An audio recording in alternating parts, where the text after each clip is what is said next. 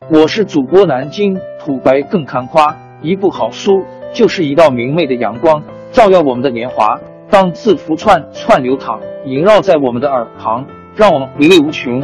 天津上元书院又和你们见面了，欢迎您的收听。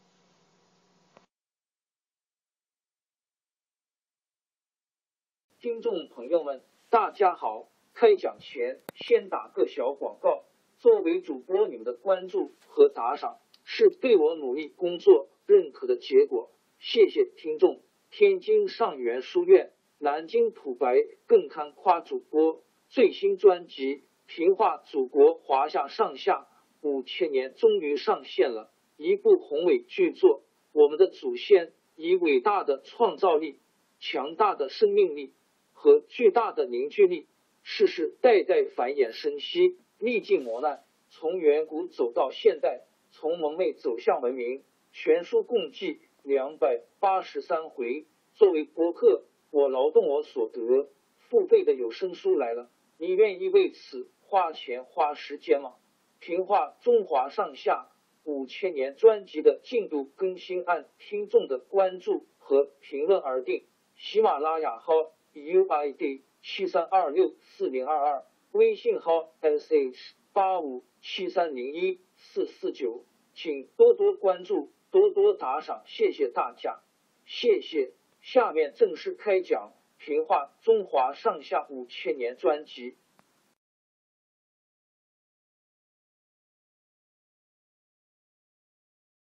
伟大祖国有非常悠久的历史，按照古代的传统说法，从传说中的皇帝到现在。大约有四千多年的历史，通常叫做上下五千年。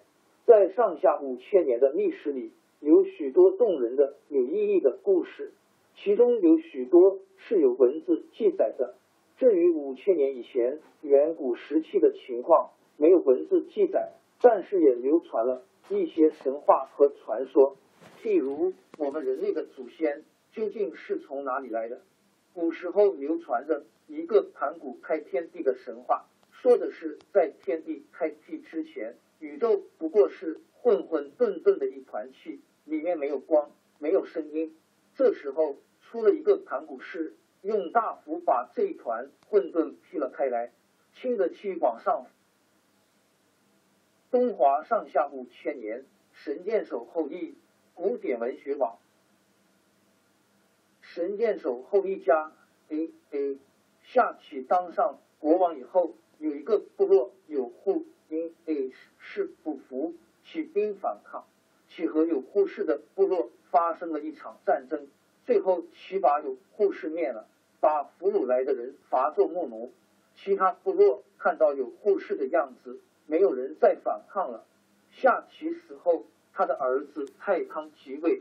太康是个十分昏庸的君主，他不管政事，专爱打猎。有一次，太康带着随从到洛水南岸去打猎，他越打越起劲，去了一百天还没有回家。那时候，黄河下游的彝族有个部落首领名叫后羿，低音无碍，野心勃勃，想夺取夏王的权利。他看到太康出去打猎，觉得是个机会。就亲自带兵守住洛水北岸，等到太康带着一大批猎得的野兽兴高采烈的回来的时候，走到洛水边，对岸全是后羿的军队拦住他的归路。太康没法，只好在洛水南面过着流亡生活。